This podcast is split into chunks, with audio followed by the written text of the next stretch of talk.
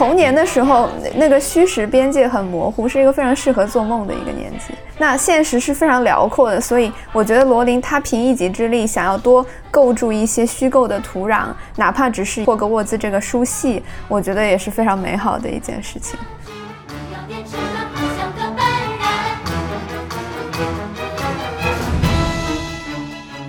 而且最可怕的是，他还在文本之外有很多很多公开的发言，已经从事实上让你无法去实现所谓的作者已死这件事情。稍微去搜一下，你就能知道文本之外的各种生活的细节。他有多么爱买鞋子，他每天在推特上跟人吵架的内容，就很难。我觉得去套用一些比较传统的文学理论来看他。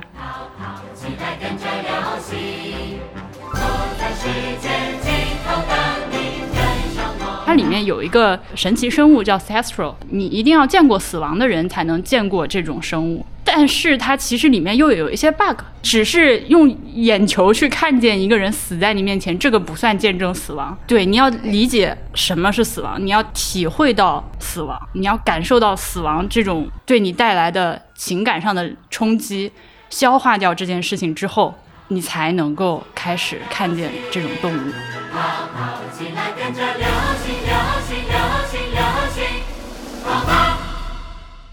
听众朋友们，大家好，欢迎收听跳岛 FM，我是润哲。今天的节目是一期自由潜水，一个朋友们一起谈天说地的栏目。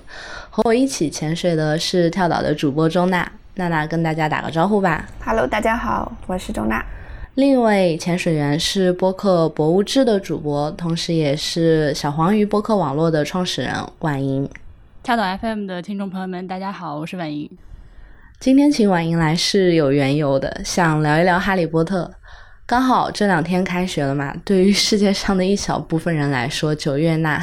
就是猫头鹰又没有来送霍格沃茨录取通知书的一年。对，所以今天就是三个已经成年的，换句话说，就是已经永久的错过了霍格沃茨的可悲的马瓜，来聊一聊这部陪伴我们成长的作品。那在这一点呢，婉莹肯定是已经非常有经验了。婉莹是从一八年开始做了一档播客，叫做《哈利波特》，这是一档逐张重读《哈利波特》小说的节目。婉莹可以先跟我们介绍一下，当时是呃为什么想到要做这么一档节目？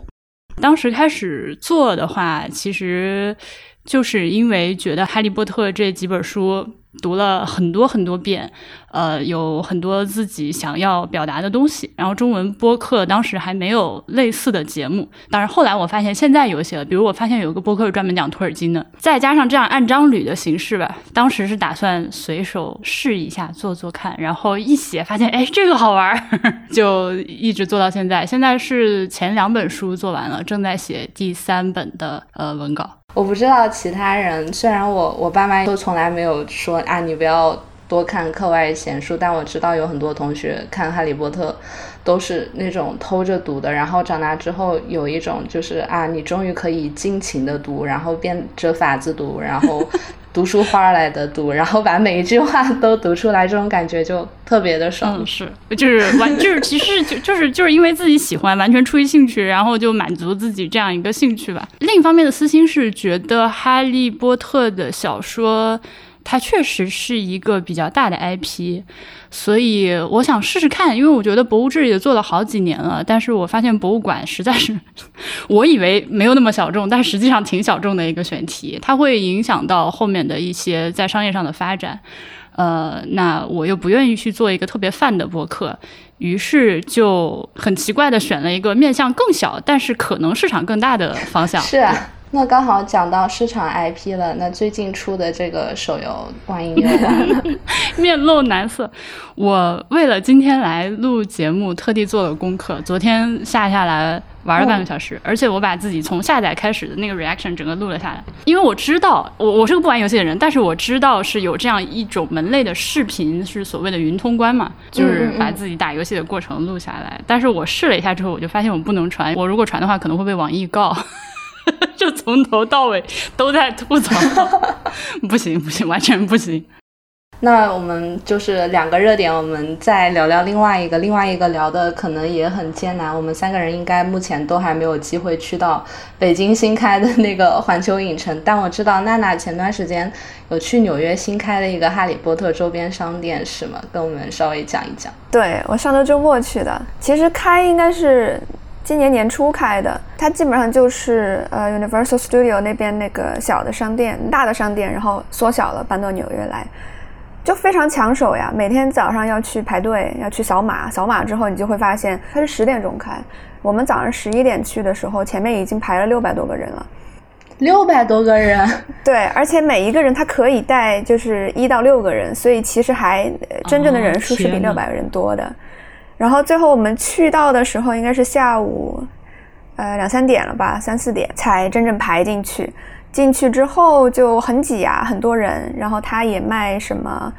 呃，魔杖呀，然后笔记本、书包、棒球帽。看到就是小孩子会想买那个扫把，因为我没有去过 Universal Studio，然后我以前一直对这种东西有成见。然后现在看到这些小孩子很开心，我觉得也是个挺好的事儿。但是同时也觉得周边是一种非常没有创意的，就是起码哈利波特这个周边一系列是非常没有创意、非常寡淡的一个。东西很难做，他还卖很多就是他们学院里的衣服嘛，或者说那种色系的围巾，真的很难看呀，所以就就觉得哎呀。不知道该买什么好，最后就是好像就是买冰箱贴，然后尝了一下它的那个 butter beer，怎么样？就还挺好喝的，但是是非常美国的一款饮料，加梨子的那个浓缩汁，加可乐，加奶盖，总之是一种酸酸甜甜的东西，就是喝了之后你还觉得心情挺好的。所以这个 butter beer 黄油啤酒它卖的那一款里面是不含酒精的，是吗？不含酒精，原著党大摇其头，no no no no no，黄油啤酒必须含酒精。可能还是因为想到很多受众是小孩子吧，可能如果小孩子想喝的话，嗯。但是英国好像是不是他们对年轻人饮酒就和美国不太一样？美国是有一个就是饮酒法令的感觉。英国他们第一次写到黄油啤酒是什么时候？是第三部吗？说他们去度假的时候在三把扫帚。对，我觉得欧洲其实绝大部分国家都有小孩喝酒的这个传统，法国也有嘛，对吧？他不是说真的让小孩喝酒喝酒，是 大人喝酒的时候会来来你尝一口这样。英国其实也差不多吧，所以原著里描绘的 butter beer 的味道是？是有酒精的，而且是热的。啊，非常英国，就是会喝热啤酒这件事情，我。是那种比较冷的地方的人，我还深深的记得当时自己上上学的时候，我们的法国外教吐槽这个英国人是一个会喝热啤酒的国家。哎，所以英国真的有热啤酒这种东西哦，就不是罗琳发明出来的。嗯，是有这个喝法的。可是加热之后，应该它酒精就就散发一点了，可能小朋友喝问题也不大。那个听众朋友，听众朋友们，那个未成年的听众朋友们，请不要喝酒。刚我在介绍自己播客的时候，忘了一个强调一个非常非常重要的事情，就是我我是一个非常死硬的原著党，是一个文本原教旨主义者，所以周边商店什么 Universal Studio 这种东西对我来说就是不许可。那我想稍微多问一下，就是你刚刚说你是那个原著党嘛？那就电影呢？改编电影 也不接受。但是但是你看了很多遍，我我听你在播客里有时候说，就是因为没有更好的选择嘛，只好勉为其难的看了很多遍。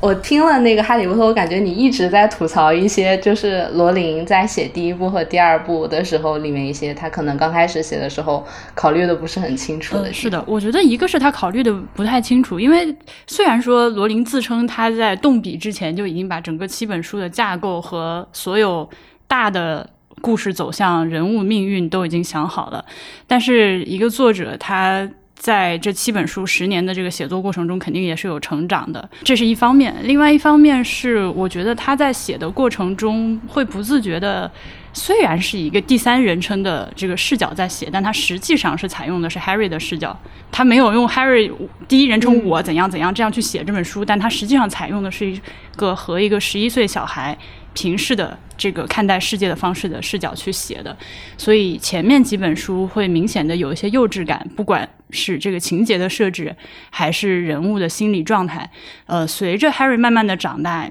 我觉得能感受到他的视角一点点在升高，然后写作的这个行文也更加的所谓的严肃文学，就是给大人看的成人的文学，然后能写到一些越来越呃所谓深刻或者沉重的话题。对他也是跟着 Harry 在成长的。就等到成年之后，然后再去读，有的时候能读出来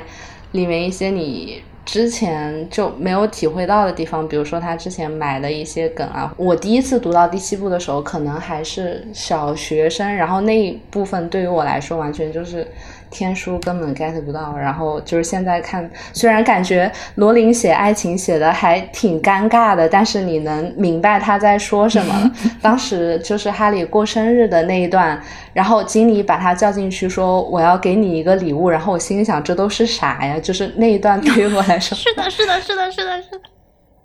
非常中二。对，尤其是我们这些除了哈利波特之外，从小就看各种那个言情小说、黄色废料的小孩，看到那个就觉得这是啥？就关于哈利波特里面的情感戏，这个好像也是大家吐槽的比较多的一点。然后我还有一个印象比较深的是，我小的时候就特别不理解为什么哈利和赫敏不能在一起啊？是恋爱这块，其实我倒觉得还蛮神奇的。我从来没有试图想要在哈利波特系列小说里面看到。恋爱主线，所以他恋爱对我来说没有任何的影响，但我也不讨厌 Harry 去谈恋爱，因为这个我觉得是人之常情。事实上，如果不是因为 Harry 很不幸的被安上了这样一个命运的话，这个男孩的人生的青少年时期，他的重点只有两个，一个是打球，一个是谈恋爱。如果不是因为他命中注定要去打怪的话，他就是应该只是把自己的全部精力放在打球和谈恋爱上面的。我没有看很多原著，但是从电影里面我就感觉哈利波特很忙呀，就是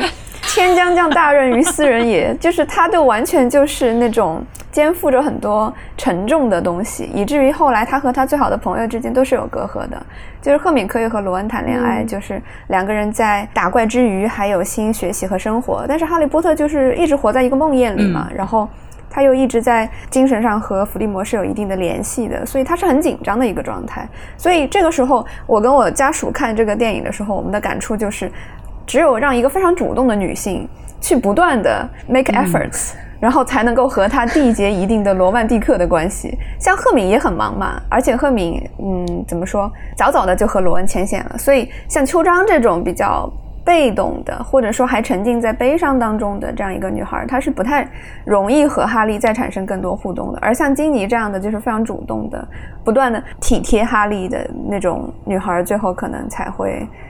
呃，和他在一起，我就记得在那个大战之前，金妮不是亲了他一下。当然我看的是电影，然后哈利都没有说我爱你什么的，金妮说 I know，我知道，就是哈利都不用说，你知道吗？就是英雄只需要沉默就好了，就只需要接受。小的时候，很多人觉得 Harry 应该和 Hermione 在一起，是不是因为一觉得一个小说里面男女主就应该在一起，有这样一个思维惯性？尤其是你作为一个十几岁的孩子，当你读到这个小说的时候，你可能此前都没有读过什么。么严肃的感情关系的书，之前看到的所有都是这个男女主角一定是一对儿的，所以有点不太习惯这样的一个作者的设置。但我现在仔细想一下，我当时那个心理，我觉得更多的原因是一直到可能罗琳开始认真的处理哈利和金妮这条线之前，金妮还都挺隐形的。是的，就是你无法接受他怎么就一下子从罗恩的小妹妹，然后就一下子变成了第六部里面的那种和哈利谈恋爱的形象，就中间的转变。但是话又说回来，你回想一下那个青春期的自己的，我不知道，可能男孩和女孩确实不一样。但是 回想一下自己青春期暗恋的男生的话，好像也是前面几年，比如说初一、初二就班上同学而已，然后突然有一天，哎。这哎，他好像还不错，开窍了。对，开窍了，然后发现哎，这男孩好像挺帅，所以对对你自己的主观时间线来说，之前这个人好像就是不太存在，然后突然有一天喜欢上他了之后，他就很存在了。刚刚婉莹有提到，小说跟随哈利的视角，整体风格从第一部的比较稚嫩的、比较靠近儿童文学的感觉，到最后越来越严肃。这个其实，在电影改编上也是有体现的嘛。就《哈利波特》改编电影一共八部，算上第七部拆成上下两部，其实应该是一共有换了四个导演来拍，所以它风格上其实是有点断裂的，就跟。呃，《魔戒》三部曲，彼得·杰克逊一口气拍完再剪出来给人的那种整体性的感觉非常不一样。是的，前面两部的话，导演就是拍《小鬼当家》的导演，而且是刻意的去逗乐儿童，很 quirky 的那种儿童向的电影。第三部的话，《c o r o n 的这个我也是最喜欢的，因为我觉得它是最有作者性的一个表达，它真的是只是把这个文本拿过来，然后拍了一个属于自己的电影。而据说这个导演他在拍摄之前甚至不愿意去读 当时已经出版的，呃，他拍第三部的时候七本书还没有出完，其实，但他不愿意去读前后的小说，他就只想 看自己的这个 screenplay 来拍。最后是这个整个 production 摁着他的头，让他 把所有的东西都读了一遍，他才他才真的去看的。而且他中间加了很多一些这个南美的元素嘛，比如说那个 night bus 上面那个。Shriveled head，嗯，对，是。但当时那个元素出来的时候，其实也被不少人诟病，说它其实有一点政治不正确的东西在里面，而且放在英国有点奇怪。Anyway，呃，但是它的这个整个呈现，我我觉得是最好的一部。呃，第四部那个 Mike Newell 是一个，他之前好像是拍什么那种英国老派罗曼蒂克电影的那种一个导演。然后据 Daniel Radcliffe 说，这个导演他是那种，我家他原话是说，He's the most British person I've ever met，就是他会平常跟你见面的时候穿三件套，就是那种粗花呢背心儿，然后戴个圆眼镜，然后一头灰白的不羁的头发，整个人英国的一塌糊涂，然后拍出来了一部四不像的东西。这部电影我是我心中的仇恨，就是要。钉在银石耻辱柱上的那些外国学生入场的环节，到现在都是我梦魇的内容。后面的话，呃，Yes，他是一个执行上面非常靠谱的导演，但是没有什么自己的作者性，没有什么表达。他基本上，当然了，罗琳确实也是在这个 screenplay 上面插手非常的多，控制欲非常的强。嗯，他找到了这样一执行能力很强，没有什么主观的表达的意图，然后很愿意配合的导演。其实他们在一起合作是很顺畅。只是说最后出现的结果就不是很好，嗯，作为一个电影就不是很好。对，偏偏就其实我也非常不喜欢大卫叶茨，就不太喜欢他对于我觉得本来挺精彩的，就是五六七三本书的处理，但偏偏还是他拍了接下来的两部《神奇动物在哪里》。就刚好说到这个，可以问一下婉莹，你刚才说你是原著党嘛？那对你来说，像《神奇动物在哪里》这样的衍生作品，它就是算不算原著里的一部分？包括。嗯，后面还有那个舞台剧《哈利波特与被诅咒的孩子》，甚至包括罗琳，他其实后面一直有在写嘛，就是七本书写完之后，他不停的这里打打补丁，那里打打补丁，就在那个网站上也有接接着写，包括他后面还经常做一些声明，比如说那个就。当时应该是影响最大的，就是他声明说邓布利多其实是同性恋。那个，就对你来说这一部分的内容，它也算是原著的一部分吗？哇，这个展开说就长了。这是所谓的 Brother Potter Canon。就是除了七本书是这个 canon 中的 canon 之外，《Fantastic Beasts》是因为是作者本人亲手写的 screenplay，所以是算的。这个标准完全是我自己的标准啊，请那个听众朋友里面的这个这个这个哈利波特的读者不用跟我较真儿。除此之外，罗琳还写了，比如说他呃化名为 Newt Scamander，写了《Fantastic Beasts and Where to Find Them》这本教材，就是一个神奇生物 A to Z 的一本书。然后除此之外，他写了《Beedle 的 Bard》哈利波特系列小说里面 refer 到的一本呃存在于英国魔法世界广为流传的一本这个儿童故事集。对，还有这个《Quidditch Through the Ages》，这也是书里面出现的书，他把它写出来。呃，以及一些小书，《Cursed Child》虽然说那个封面上 J.K. Rowling 的名字印的巨大，但是他应该是一行都没有写过，这个绝对不是他写的。这我相信，就当初这个书全球发售，所有的读者就是等着在最在那一秒钟下单，然后拿到手看了两页之后，大家心里一定是，嗯，no no no no no no no，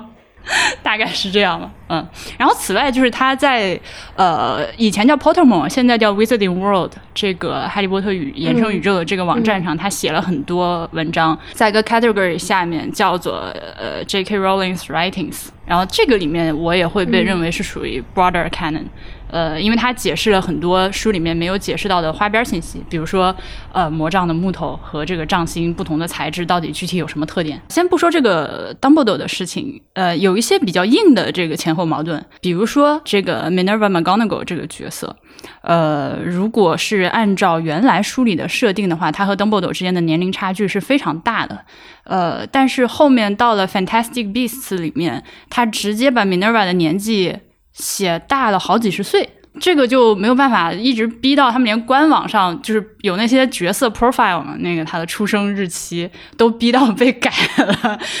对，这是纯属他自己前后不一致的地方。就他后面给这个 Fantastic Beasts 写剧本的时候，我不知道他脑子里面怎么想的，他好像就真的按照当初电影 cast 的那个年龄差的感觉去下手去写了。这个是属于硬性的前后矛盾。呃，软性的，比如说像这个 Dumbledore 的这个同性恋这件事情，我倒觉得他自己的解释其实是 make sense 的。我们前面说了，这个七本小说是以 Harry 的视角来展开的，我觉得确实是一件。在怎么样的一个情形下，一个老校长会和一个十几岁的小孩在谈话过程中提到“哦，by the way, I'm gay” 这种事情，好像难度有点大。可能这种话题不不被提出来也是很正常的一件事情，我觉得。那么他后面不管是出于什么样的原因决定公布这样一个设定，至少当时其实大家是非常高兴的。读者里面的 LGBTQ 的群体就这件事情是非常非常的支持的。而且从这件事情开始之后，他后面又陆陆续续的做了很多这种包容性方面的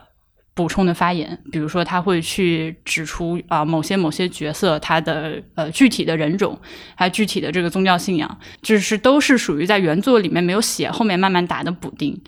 呃，至于说你接不接受这个补丁，我觉得就是属于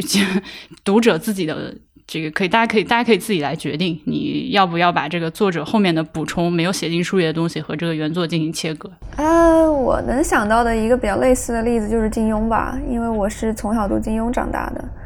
所以他后面不是也改了吗？改了很多次，然后还改了结尾，很多呃作品中的重要的结尾他也会改。我我自己会选择性忽视的。第一是我不太想对这种作者霸权进行过度的服从。因为我们就是都知道 author 呀，就是他就是 authority，但是是不是他创造出这个东西之后，我们就必须依附他？我觉得是没有必要的。第二个是，我觉得作者他创作的时候，他是在一个 zone 里面的，他当时沉浸在、浸淫在那个世界里，在那个人物的情感生活中，他那个时候是在入戏的，所以他创作的东西很多在。情理上还有逻辑上都是 make sense 的，但是如果他出戏太久了，比如说 金庸这种几十年之后，哎，我这几天翻了一下，觉得这里可以修改一下，我就选择不会相信，我就觉得其实挺离谱的。你说的这个点，我觉得在《哈利波特》上，它是一个非常独特的特例，因为罗琳显然完全没有出戏，一直到现在还在不停的在扩展和挖掘自己的这个。这个这个魔法世界，而且也确实没有停过笔。这部小说可能应该是史上卖的最好的小说吧，然后影响力巨大。那么他作为一个作者，又相对来说是很年轻的，他后面还有漫长的时间可以不断的去对自己所创造的这个世界进行。补充和修正，他可能是文学史上的独一份吧，在这个问题上，就是我觉得他现在仍然在很年轻，然后在写补充那个世界。但是如果他现在去重新改当初的《哈利波特》的一些很多东西，我还是会觉得和年轻时候的自己就不太一样了。因为他在写的时候，比如说他以前写的时候，他没有现在那么。有钱，他没有现在这么生活状态，也没有现在那么好，做很多那个时候才能做的事情，带着他的女儿。我觉得很多人生的状态是不太一样的，所以现在的他和以前的他之间的那个联系可能都没有那么近了。就像我们自己回顾，比如说十几年前的自己，也会觉得啊，就像判若两人，就是我是那个时候我是怎么达到那个那个地步的。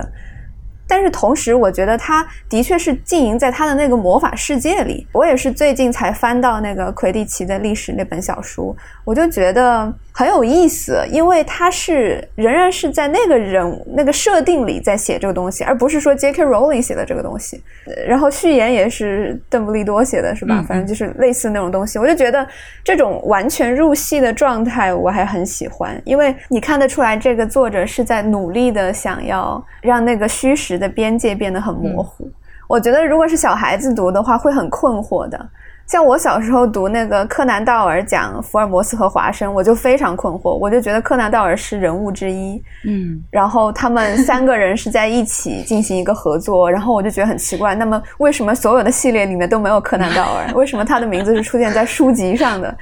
我就觉得童年的时候那个虚实边界很模糊，是一个非常适合做梦的一个年纪。那现实是非常辽阔的，所以我觉得罗琳他凭一己之力想要多构筑一些虚构的土壤，哪怕只是一个，就是比如说霍格沃兹这个书系，我觉得也是非常美好的一件事情。你刚刚提到他现在在拐回去对于七本书原著进行修正的时候，我汗毛一竖。对啊，他将来如果做出这样的事情的话，这种 sacrilegious 不可接受。我看出来，对于婉莹来说。就是婉莹是死硬原著党，但是在他这个心里，就是文本的神圣性是远远高于作者的神圣性。一方面是确实是非常的原著党，另一方面就是求你了，大姐，你再多写点，求你了，你再多告诉我一点，我还有这个这个这个这个那个那个问题，求你出来解释一下。呃，就立场非常的不坚定，对，在这个问题上立场非常非常不坚定。而且最可怕的是，他还在文本之外有很多很多公开的发言。已经从事实上让你无法去实现所谓的作者已死这件事情，他活得好好的，而且你只要稍微去搜一下，你就能知道他是那个文本之外的各种生活的细节，他有多少双多么爱，每天在推特上跟人吵架的内容，你什么都知道，所以就很难，我觉得去套用一些比较比较比较传统的文学理论来看他。我还在想，我觉得那个作品之所以成功，是因为它触动到了。就是那一个时代，大家整个的一个内心体验嘛，所以我觉得在这方面，它既是一个个人的体验，也是一个集体的体验。就是它之所以能让这么多不同的人种、肤色、性别的年龄的人能够触动到他们，就是因为那种文化潜意识，它击中了那一点嘛。所以我觉得，就是我比较不太愿意将所有这些东西都系在一个肉身的人身上，更想说的是当时的那个精神状态。当时的罗琳的精神状态创作了这一切，那和他自己的现在这个爱买鞋、爱买房，然后经常乱说一些话的肉身，就是我是比较想要把它切割开的。当然我知道这个非常困难，因为他毕竟他的那个 authority 是在那里的，就是你还是更相信他的才华，相信他能够说出一些让那个世界更加美好的一些东西。哎，其实我还蛮能理解，就是婉莹的原著党情节的，因为我也是原著党，我是《红楼梦》的原著，哦哦石头记的原著，你看对吧？其实你要说曹雪芹，他他已经死了，他如果活着，你是不是也会像我一样？求你了，大哥，你再多写一点吧，求你。Exactly，而且还因为就是《红楼梦》也是删改十年，它也有很多很多版本，嗯，它也有很多批注，然后它也有很多就是外来的信息、场外信息，而且再加上它也有一个著名的续集，就是续尾。所以《红楼梦》那个电视剧不也是拍到了后四十回嘛？就是我们最喜欢的那个八九的，大家都推崇的那个。所以其实你看影视《红楼梦》的前八十回、后四十回以及。各种《红楼梦》的删改版本，你就会发现它是一个非常有 overlap，但是又不是完全 superimpose 的这样一个世界宇宙集合，其实还挺有意思的，也是让原著党很难办的一件事。对，就当这个原著它的文本，它根本不是一个固定在那里的文本，然后它已经写了七本在那里了，然后就是七本完了之后，它还不断的写，不断的填充，然后还有电影的改编，有舞台剧，然后有网站，然后就各种各样，然后包括还有。同人文呢，就虽然这个不算是那个原著里面的，但是大家的就是创作热情。虽然罗琳，我不太确定《哈利波特》他这部作品里面，他写到后来的时候，他整个的故事走向有多少是就是有粉丝的呼声的影响啊什么的，肯定会有一些吧。而且我记得好像是不是最后那个第。六部第七部快要出来的时候，就关于挂坠盒里的那个人是谁，好像有人已经提前猜到了，然后文本还没有写完呢，然后他就在就这个里面的悬念，就在跟大家玩游戏，就是它里面一直到现在还在不断焕发的这个生机，就真的非常的让人着迷。当时据说他，呃，想把 Ron 写死，哦，曾经动过这个念头，然后 在大家的这个。疯狂的请求之下，我忘我已经忘了是在哪儿读到的，我不是特别特别确定这个，对，好像是，反正我是读到过这个说法，嗯。哎呦，让连我这种都不禁背脊一凉，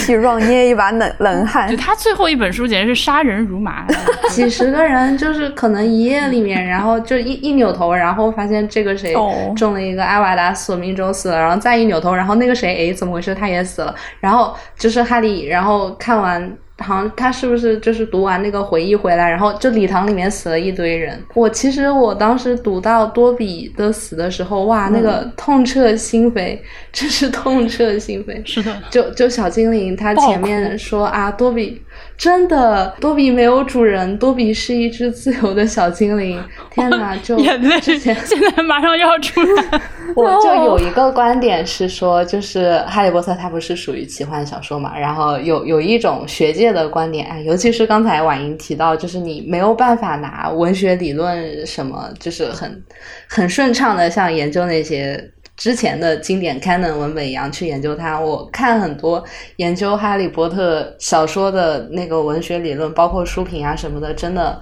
很僵硬。我想在这里读一段，因为真的太怪了。然后这个是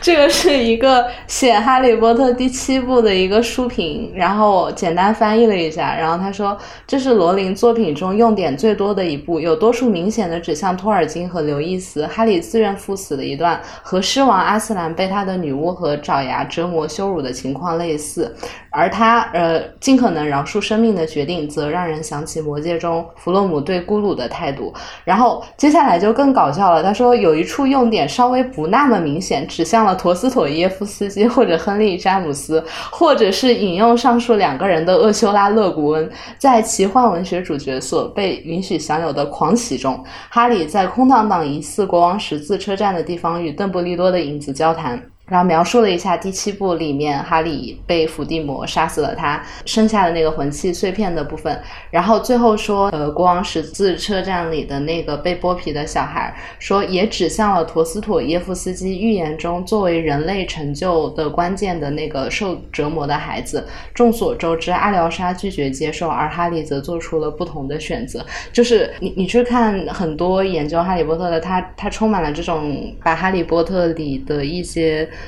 母题啊什么的，然后往就是文学传统里的那些经典母题上去靠，然后无论是他作为孤儿和英国文学中的那个孤儿传统，就是狄更斯笔下的孤儿啦，简爱呃里面的那种孤儿啦，然后还有一个被说的很多的啊，终于绕回来了，就是这个死亡。然后就有一个观点就是说他他是奇幻文学，但是他他事实上是在帮助大家去面。对，呃，包括死亡啊、分离啊这些很很阴暗、很可怕的部分，我觉得这一点在《哈利波特》里，它其实体现的还挺明显的。就关于他，就是尤其是他到就是第四部、第五部之后，就是开始有人死了之后，他对于人性的黑暗面的这方面的呈现，他可能是完成了他奇幻文学。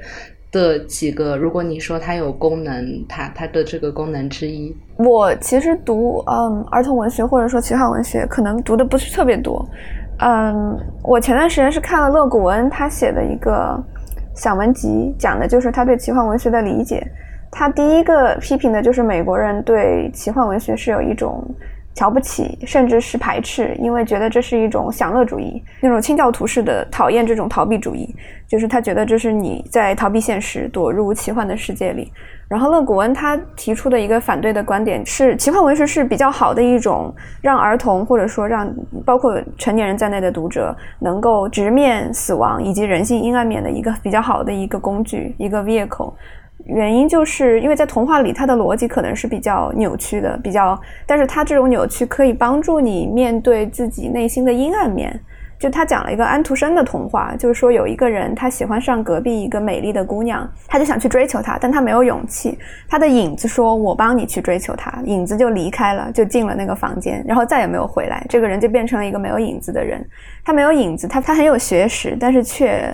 怎么说，大半辈子都没有什么成就。但是过了几十年之后，他的影子回来了。他的影子回来之后，变成了他的主人。于是他走到哪里都要跟着他的影子。最后，影子遇到了一个公主，想要娶这个公主。这个公主非常理性，说我不能嫁给你，因为你还有主人。那那他的那个人影子就说，那个人才是我的影子，你把他杀了就好了。所以最后这个人就被这个本体的人就被杀了。然后勒古恩就用这个例子来讲，就是说这个人他因为不能直面内心的一个。影子一个阴影，所以他就是变成一个不敢有作为的人。而后来他又让这个内心的阴影 overwhelm 了他，他变成了自己阴暗面的一个奴役。所以他就说，这其实是非常有意思的一个安徒生对于人性的一个理解。然后勒古恩就最后提到一个非常有意思的关键，他就说 Lucifer 这个路西法，其实 Lucifer 是光明的意思呀。他就说，所以其实阴暗和光明是是一体的。他认识阴暗其实是有助于帮助我们去去了解光亮。就像哈利波特他们两个之间，你看他和伏地魔之间这种善恶其实是很微妙的，因为哈利波特的心里是有一定的伏地魔在的。所以最后英雄要想重新重生，就是需要自强的，他要让。别人把自己杀死，才能够重获新生。这所以罗琳他没有烂尾，我觉得就是在这个地方，他最后真的是让哈利波特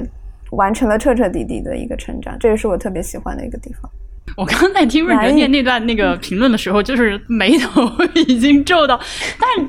我觉得他不是说完全不成立吧，这样的一些联想。但是如果这么说的话，其实英雄总是相像的，那么。尤其是比较传统的那个大的母题，就是那些。对不起，我的这个层次啊，我给大家举一个国产玛丽苏偶像剧的例子。大家其实如果去看一下国产大女主玛丽苏偶像剧，我记得之前在 B 站上看过有博主总结所有的编剧的套路，对吧？基本上你一定要出身高贵，但是虎落平阳，然后死全家，然后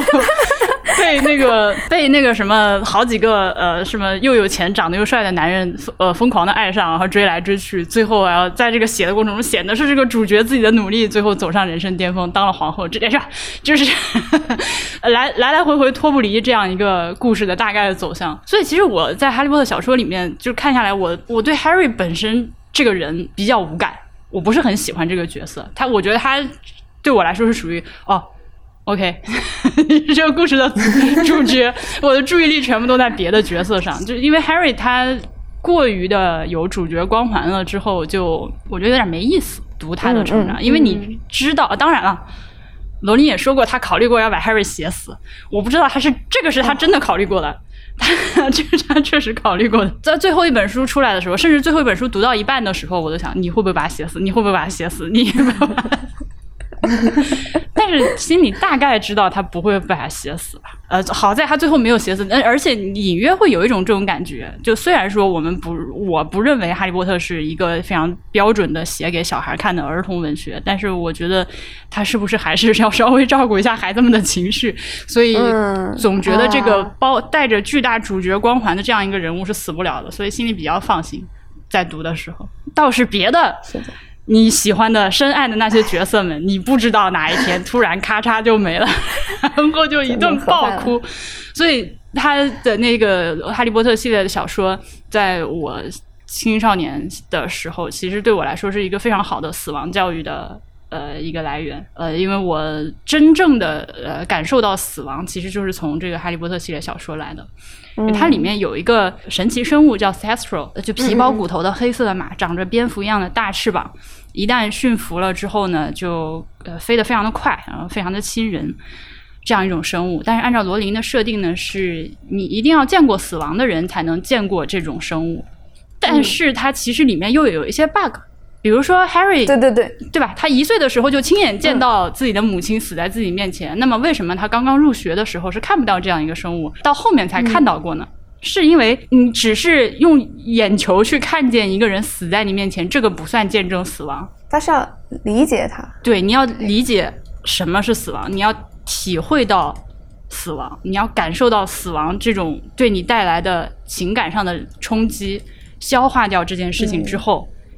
你才能够开始看见这个这种动物。Harry 第一次能见，我鸡皮疙瘩都起来了。能够，所以 Harry 第一次能够看到 c e s t r l 是。就是 Sirius 死后过了一个暑假，他再回来，突然就能看见这样一个生物了。那对我来说其实也是一样的。我小的时候，就最小的时候，其实家里面也是有亲人去世的，但是当时我觉得我没有什么，真的没有什么感觉，不会说发自内心的去感到悲伤什么的，因为没有那样的情感联系。反而是在看到这些小说里面 Sirius 的去世，尤其是多比，哦天呐，多比是大刀向我的心上砍过来，而且对我来说，他是实时的死亡，他是跟我的年纪一起成长的。这个角色对我来说过于真实了，我已经嗯当时是不太能把他当成一个虚拟的 fiction 的一个人物来看待的。我觉得他就是存在在这个世界上，所以当这些人物去世的时候，我是心如刀割，理解了罗琳为什么要这么去写。他其实从每一本书里面都是一个让 Harry 慢慢的独自独自到最后只有他一个人去面对伏地魔的这个过程，然后在贯穿在七本书里面也是这样的一个进程，到最后只能是他自己一个人孤独的去面对死亡。他以这样的方式，反正给我带来了小的时候带来了很多的，至少是思考的素材吧，反思的素材，也直接让我变成了一个对死亡这个话题就一直以来非常感兴趣的人。我我看电影的时候，我是看到 Cedric 的时候，我就意识到罗琳是来真格的，就是你还想在里面逃避呢，就根本没法逃避，全是现实，全是那种不得不面对的东西。他的确是很狠的一个作者。婉英能不能讲一讲那个小天狼星死的时候，然后穿越的那个神秘事事务司的帷幕？就那个也是困扰我童年许久的问题。呃，魔法部之所以选址在那个位置，就是因为古早的巫师发现了这个更古早的魔法遗迹，他们在这个地方发现了一个 portal，连接生与死之间的单向的 portal，然后他们弄不明白这个东西，这个这个 arch，这个这个闪闪烁着微光的帷帷幔到底是怎么回事，所以他们就。这个地方就变成了一个魔法研究的一个 site，然后在这个地方基础之上，慢慢建立起来了呃一个建筑，然后后面就伪装成一个废旧的百货大楼。这个是魔法部的来源，是先有了这个东西，才在这块这个地块上建立起了魔法部。神秘事务司也是在建部之初就有的一个部门，它是围绕着这个 portal 去进行工作的啊，一直到现在也没有搞清楚这个 portal 到底是咋回事。因为他写在那里的时候很很模糊，然后我就没有搞懂他的那个因果关系，是他死了，然后穿越了那个帷幕，然后他消失了，还是因为他刚好穿过了那个帷幕，所以他被传递去了？这个设定是不是觉得非常像 Interstellar？就是 他其实只是去了另外一个维度的空间。呃，对，我觉得罗琳他对于就是死亡和时间还是有很多这种比较。比较深，但是又比较模糊的想法的，然后他把它具象的体现在了这样的一些魔法物件上。这个就是这种奇幻文学它特别好的地方。大家事实上也不知道生死到底是个怎么回事，但是那个帷幕那个东西就把大家的困惑全部都凝结在了一起。我还有一个想要补充的，就是刚才婉莹说读第七部的时候，觉得就是心里大概知道。哈利波特他是不会死，我觉得就好像哈利波特他的这个刚好卡在了一个非常微妙的一种让人很安心的点上，就是你往前刚才娜娜提到就是勒古恩引的那个呃安徒生的童话，就安徒生童话，甚至包括格林童话或者更早的一些童话，它其其实里面是有一些很奇诡的，然后有一些让人非常不安的东西，就是你很难在里面找到就是。它的逻辑是让你摸不着头脑的，包括安吉拉·卡特还有卡尔维诺他们那个书里收录的一些童话，就那里面的人是会莫名其妙的死掉，然后莫名其妙的被砍前脚趾、砍后脚跟，然后而且你觉得那里的人砍前脚趾、砍后脚跟，他的那个脚是像橡皮泥一样，就是砍掉了也很难流血的，就是就是前 前现代的童话故事。给我的感觉是那样的，然后你像就是《哈利波特》再往后，我就举最明显的例子，就比如说像《权力的游戏》，他用第一本书就告诉大家，其实主角也是可以领便当的。但是《哈利波特》他就刚好卡在那个点上，就是他也有一些让人很难受、很悲伤的情节。但是的确，好像我读的时候也没有真正的担心过他会。真的死掉，他的这种让人安心的感觉还是挺挺典型的吧？我觉得他也就是也是他能这么流行的原因之一，就是他他它其实是抚慰了大家心中的一些，你说不安全感也好，你说焦虑也好，对我觉得它是有这样的一个功能的。我觉得罗琳是很明显的是很爱自己创造的这些，尤其是小孩的角色，他应该是不太下得去手。嗯，但是你刚刚说到的那些就童话里面的话，其实我也蛮推荐大家去看《毕豆的爸》的那个一本小书。呃，那个是罗琳写的一些这种巫师们之间流传的童话，而且是采集来的那些吟游诗人讲的小故事。它其实里面也有很多像你说的那种就不成立，就各种奇诡的情节的描写了。应该那个三兄弟故事应该是我迄今为止最喜欢的一个细节之一，很明显吸收了很多西方的那种文学传统也好，童话传统也好，然后给他一个魔法的这样一个变体，然后做的非常恰当。就是恰如其分的置入在那个故事当中，然后更何况那三个东西最后都实体化了。就是 J.K. Rowling 的现实感是非常厉害的。刚才润哲不是说，就是现在很多人强行把理论套上去吗？我觉得我不排斥那个用点，就是或者说大家想要看里面的文化能值，因为我觉得其实中国的古诗里有很多这样的东西，嗯，只是我们现在读的时候可能就看不出来了嘛。但是如果真的能看出来，那是一种很美妙的事情，就像看金庸的时候那些古代的招数。你你还是会觉得啊，这就是我们文化传统的一部分。像比如说大战伏地魔的时候，那个墙上的雕塑不是会落下来吗？啊，那个简直让我感动的，就是对对对，就是那个地方居然是这第一个让我泪目的地方，就是那种被祖 说不好听一点，就是祖祖叫什么祖宗崇拜，对吧？但是说的好听一点，就是你感觉到被传统庇佑。虽然说那你知道那个那个明显是离英文读者更近的，但是你还是会就是间接的感受到那种。必有感，对，再加上当时电影里面 Maggie Smith 她那个苏格兰口音的台词，说出那个话的时候，就哦，鸡皮疙瘩。对对对对对。我刚刚读的那一段，我也不完全是怎么说，就是在嘲讽这种用典，只是我觉得它里面提到陀思妥耶夫斯基，然后那个有点强行，尤其是他自己说有一处用典稍微不那么明显，我觉得这个有点搞笑。但是我也同意，就尤其是后来我听婉莹的《哈利波特》，就特别喜欢听你每次开头的时候，然后拆解他们名字里面的那些。典故啊，然后拉丁词源啊，然后这一部分，它就是像刚才你们说的那种亦真亦幻的感觉一样，就觉得它把你引向了一个跟传统里面的很多很丰富的细节。就尤其是我特别喜欢，就前几年出了一个，是不是出了一个展览？然后是说《哈利波特》背后的魔法史，对对对，是那个大英图书馆做的那个展览。我虽然没有亲眼看到，但是我把。除了亲眼看到之外所有的文本全部都搞过来看，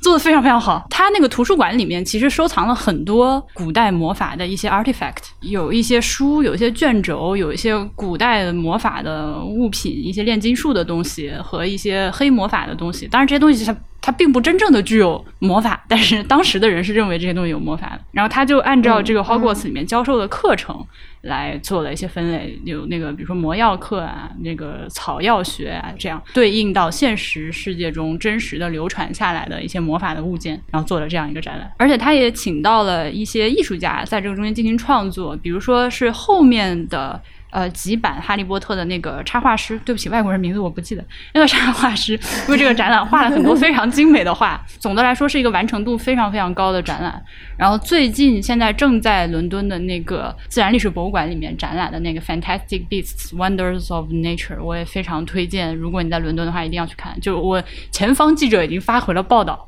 我 这两个展览都有配套的那个图书，而且这个书不是一般展览的那种。呃，一个 catalog 不是一个展册，而是一个可以脱离展览、独立存在的一本书。还挺喜欢《哈利波特》的一点，就是它让魔法世界是和现实世界是共存的，甚至都不是平行的，而是内置在里面的。所以两个之间是有关系的。像像我家属看的时候，他最喜欢的、感兴趣的点就是两个世界的政治首脑们是如何进行交流的。那两张书实在是太有意思了。然后还有一个就是罗琳他自己也提到，呃，就是怎么说呢？因为历史上是真的会有 witch hunt 的嘛，而且还挺残酷的，所以让如何保护这些 wizards 不被现实中的人迫害，就是一个非常有趣的一个先要把它弄好的一个设定。我其实还挺想听婉英讲讲，就是这两个世界之间的关系和历史，还有政治什么的。我们现在就整个把自己放在哈利波特的世界里啊，是首先魔法是存在的，一直以来都是存在的。但是有了各种 witch hunt 啊之类的这种事情之后，全世界的巫师们就决定，我们要么还是躲起来吧。呃，嗯，是在十八世纪的时候开了一个集体的大会，就成立了一个法案，就从此之后，全世界巫师联合起来转入地下，这个社会在以地下的形式继续的运转。呃，这中间就有很多就大量的保密工作要做，尤其是有一些呃像魔法生物，什么龙啊、独角兽啊、呃尼斯湖水怪，按照罗琳的设定也是一个魔法生物，还有一些什么呃巨型的超级大鱿鱼这种。这种 魔法生物，哎，但是这个是真的存在的。呃，所以就很模糊，这个边界极度的模糊。还有专门的巫师去做这样的工作，就是把这些魔法生物藏起来。如果不小心有麻瓜发现了这些魔法生物，看到了的话，你要派出一队人去给他们施遗忘咒，让他们忘记这件事情发生。是有这样的一个机构设置存在的。对于麻瓜们来说，我们这些愚蠢的麻瓜们，只要没有亲眼见到，就认为不存在。所以没有花多少年的时间，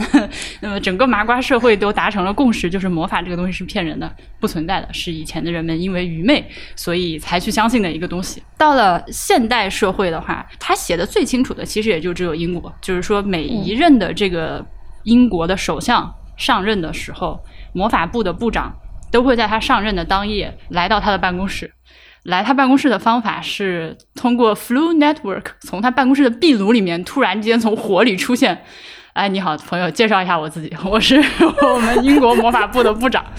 然后变几个魔法证明一下自己是真的存在的，告诉他啊，还有我们这个机构存在，呃，但是大概率呢，在您的任内我们是不会再见面的，除非发生什么了不得的事件，呃，这个巫师世界有一些。重大的事故，或者是逃犯逃出来，我们控制不了，可能影响到麻瓜的生命财产安全的时候，我才会再次出现，来告诉你需要对我们的工作进行一些配合，然后他就火一般的消失了。那么这个麻瓜的 Prime Minister，如果我们按照时间线的话，我一边读脑中就是布莱尔的脸，因为那个年代就是 Tony Blair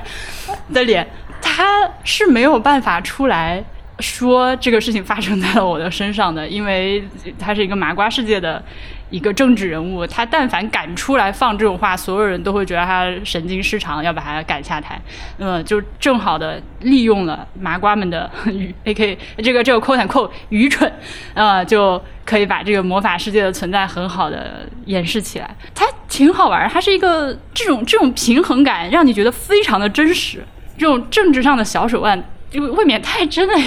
一点，因为这个 确实没有办法验证。就算是有人现在抓住英女王，或者是这个英国首相问他这个问题，他肯定呵呵一笑，对吧？但是他这个笑容就是《三体》里面所谓面壁者的微笑，你不知道他到底是真的还是假的。但是除了英国之外呢，那罗琳。他在对其他文化和地区的了解确实是比较的匮乏，就会写出一些莫名其妙的东西来。这他也有所谓言多必失的地方，比如说他会去写其他的大洲，那么大个大洲只有一个魔法学校，那就非常的不合理。你们英国只有一所魔法学校吗？我那我还可以理解，而且他是有写的，就是呃，这个天生具有魔法的人和麻瓜的这个比例是多少？好像是几千比一，我忘了。是有这个比例的。那么按照这个比例的话，那中国不至少是吧？一 一个地级市你得给我来一个吧，不然怎么来？这么不然怎么够用？那全亚洲只有在日本有一所魔法学校，这个说不通，对不对？还有一个就是魔法世界的设定，它也是更多的考虑到了英国的现实情况。比如说魔杖这个事情，以及咒语的使用，不是全世界的巫师们都使用魔杖。呃，理论上说，只要你是一个有魔法的人，你可以不借助任何的外物来施法。那么魔杖只是一个工具，它可以帮助你把你的这个灵流，把你的这个魔法更好的集中起来，从一个就是压强以一个压强更大的方式输出而已。那么 把你的气，对对对，哎，上气好想看，就是操作更为精准。哎，对，操作更为精准，就是指哪儿打哪儿。那么所以才会有各种各样的专门的呃木头和一些那个。杖心的材质，但是其他地区的巫师是并不会使用这样的方式的。比如说像中国的，那可能是吧？就要使用符篆啊，有各种法器啊、宝剑啊。这是我说的，啊，罗琳没有写，但是他有写北美的巫师，呃，原住民巫师的话，他们会使用，他们会更加的精于这个草药学，呃，更加的精于和这个神奇动物之间打交道。然后他们施法的方式是徒手施法，这这个描述听起来就非常的刻板印象，所以就有很多人在批评他。但是我觉得这个东西就很微妙，比如说罗琳，如果他真的写到了中国的巫师啊，随手贴一张符，天灵灵地灵灵的话，那我也有点奇怪，我到底是应该去批评他文化挪用呢，还是说，哎，不错，你还真的做了点功课？那 这有一个例子，就是他在这个《Fantastic Beasts》里面写了一头叫做邹吴的这个神奇生物，嗯，它其实就是中国古代的一个呃传说中的一种大型的猫科动物，日行千里。这样的一种生物，它运用在那个电影里面，我倒是没有看到什么人批评它文化挪用这件事情。嗯，我是通过电影了解到哈利波特的，就是电影的确会让人物的脸就固化成那同一个形象。因为我后来去看，不是那个百老汇应该也出了哈利波特的一个音乐剧。还是反正类似的作品，就是搬上舞台的一个作品。对对。然后那个时候，就是我再去看别的，就是不是 Daniel 演的《哈利波特》的时候，我就会觉得有一些异样感。就包括之前婉莹在博客里也提到，就是很多周边其实都是根据电影的。呃，而不是根据书来制造的。那的确，你看得出来，就是因为电影现在是面对的观众是比书更广的，那就其实，在某种程度上是比文本更有权威性的。比如说，在周边产品这个事情上，那个娜娜在看《Curse Child》的时候，有没有注意到 Hermione 成年版的 Hermione 当时 cast 的是一个黑人的女演员？哦，我其实没有看，但是我是我只看了海报，所以。变成黑人女演员了，哇！当时也是轩然大波。罗琳说：“那我又没有写她，我书里面又没有明确写她是白人了。” 这个就很赖皮了。我我真的是，哎呦，救命啊，大姐，没有必要，真的没有必要。对，就就我感觉罗琳其实是一个挺挺英国的一个人。他当时不是拍电影，他要求选角全是必须是 all British cast。嗯。所以你看得出来，他是他是很有大英民族的那种感觉的。嗯，他这些加黑人啊，要即使不是他自己的观点，或者说即使是他默认了，我觉得也是迫于现在的很多压力。他现在《Fantastic Beasts》里面，因为呃，《Fantastic Beasts》也是一个我们已经知道结局的故事嘛。他要拍五部电影，结局我们已经知道了，就是一九四五年，在一场大战中。这个 Dumbledore 打败了这个 Grindelwald，那它中间会涉及到一些是二战的情节，可能会有一些这个 Holocaust 的情节。那么他就开始前面两本的那个姐妹，呃，是犹太人，呃，他们的后代有在 Hogwarts 上学。然后这个他们的后代的名字叫 Anthony Goldstein，这名字已经犹太的一塌糊涂。就是之前确实是在这个《哈利波特》的小说里面出现过。你要说他之前有没有考虑过这么多细节，我也不知道。反正他现在就是把这个种子挖出来了，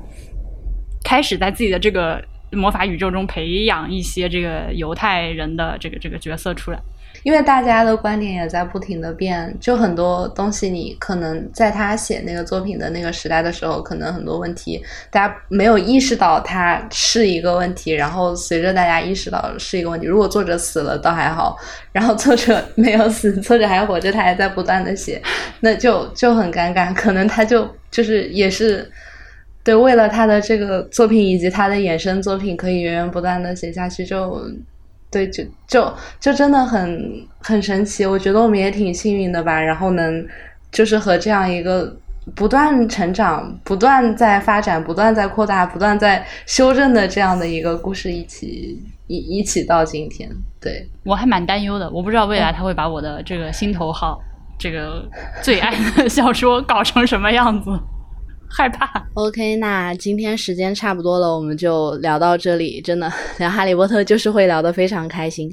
从第一本书出版到现在二十多年，故事里哈利和他的伙伴们长大了，故事外的我们也长大了。然后这个故事本身也在魔法世界和现实世界这样一种非常有机的互动当中不断的延展，不断的丰富，也变得越来越迷人。相信哈利波特的故事还会继续生长下去，用魔法的灵光照亮我们的马瓜世界。那节目的最后进入跳岛的保留环节，请几位潜水员来为跳岛的听众朋友们各自推荐一本最近正在读的书。《Harry Potter and the Methods of Rationality》。哈利波特和理性之道是。对，他讲的是这个 Petunia 姨妈 instead of 嫁给 Vernon Dursley，嫁给了一个牛津的一个什么，反正博士、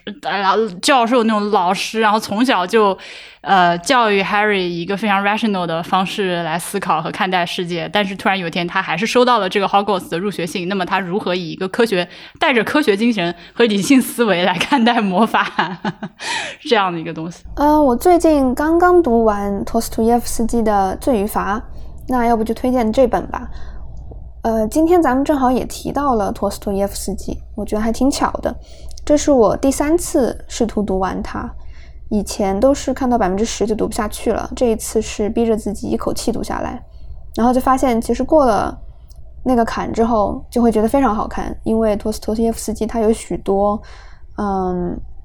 就是推动情节的法子用的非常快啊，用的也非常熟练。他有一个呃罪案小说的这么一个套套路嘛，就是讲一个年轻的学生因为自己的某一种理论杀了人，然后陷入一种心理上的狂乱。在这个过程中，几度想要暴露自己的身份，也几度差点被人发现。最后，他是在非常纠结的情况之下，选择了去自首，然后被送去西伯利亚，嗯，去劳改，经历了非常多的事情，完成了一个很艰难的一个成长。他其实整体的意思就是，年轻人不要活在理论之中，要去生活，要去受难。这是一种非常俄罗斯的哲学，但是看完之后会非常感动。呃，说实话，我读托斯托尔斯泰都没有这么被震撼过。我觉得，因为托斯托耶夫斯基是一个充满了谜的人，他写东西留了很多余地，也有很多阐释的空间，所以会让人忍不住的想去像读《哈利波特》一样去探究它。比方说，最后，呃，人名有什么特色？呃，每个人物代表了什么东西？比如说，这个男主人公叫 Raskolnikov，他的意思其实是。呃，分裂的人，所以他其实讲的是一个感情和理智分裂的人在非常痛苦的成长，大概就是这样。我觉得这本书非常好看，推荐给大家。那润哲呢？你最近有没有读到什么比较有意思的书？嗯，也不能说是有意思的书吧。我想借这个机会推荐一下，嗯，前段时间刚刚过世的北大的胡旭东老师的一本书，叫做《胡吃乱想》。啊，我是非常幸运有跟过胡子老师一个学期的世界诗歌课，当时结课的时候，他就给每个同学，嗯。就是送了一本书，我当时就没有挑那些诗集，挑了一本和食物有关的书。那这本书其实是他十年前出版的一本散文集。我觉得对于不了解胡子的人来说，你能在其中看到他对于生活的那种巨大的热情，也能读到他作为一个诗人对词汇的敏感，尤其是他对于植物的名字、动物的名字的那种非常刁钻的。执着直觉，就还是希望有更多的人能知道胡子，能记住胡子吧。他真的是一位非常好的老师，也是一个非常好的人。